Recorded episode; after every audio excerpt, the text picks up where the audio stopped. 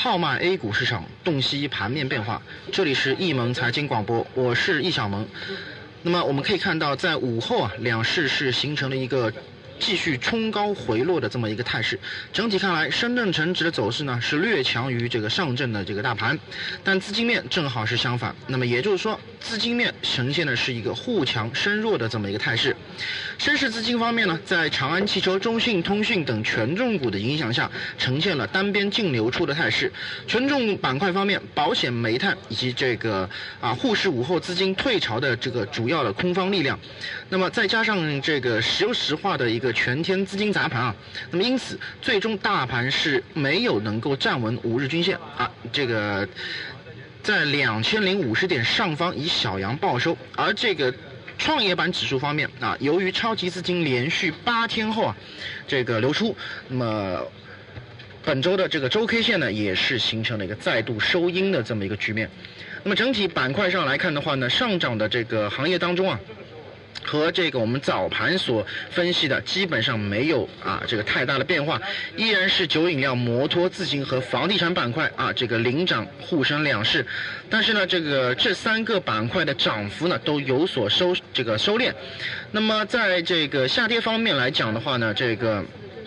水上运输、农药等板块呢是相对比较差，在整个概念方面啊，表现强势的题材主要是地区为主，京津冀啊、经济圈以及自贸区概念表现应该说是在盘中是可圈可点，包括养老概念、量子通信等题材成为午后主力杀跌的一个主要方向。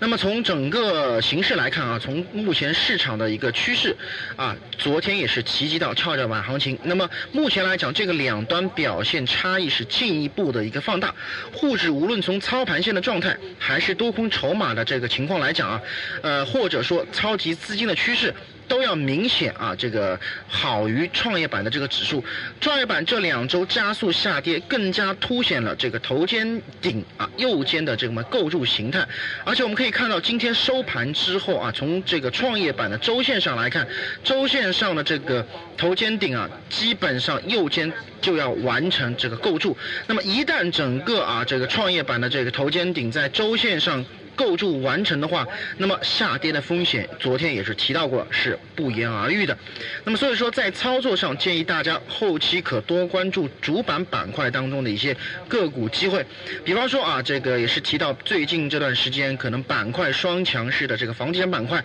特别是在房地产板块当中权重相对较大的招宝万金啊等一些蓝筹股的一些表现，那么为未来的一个操作啊打下一个良好的基础。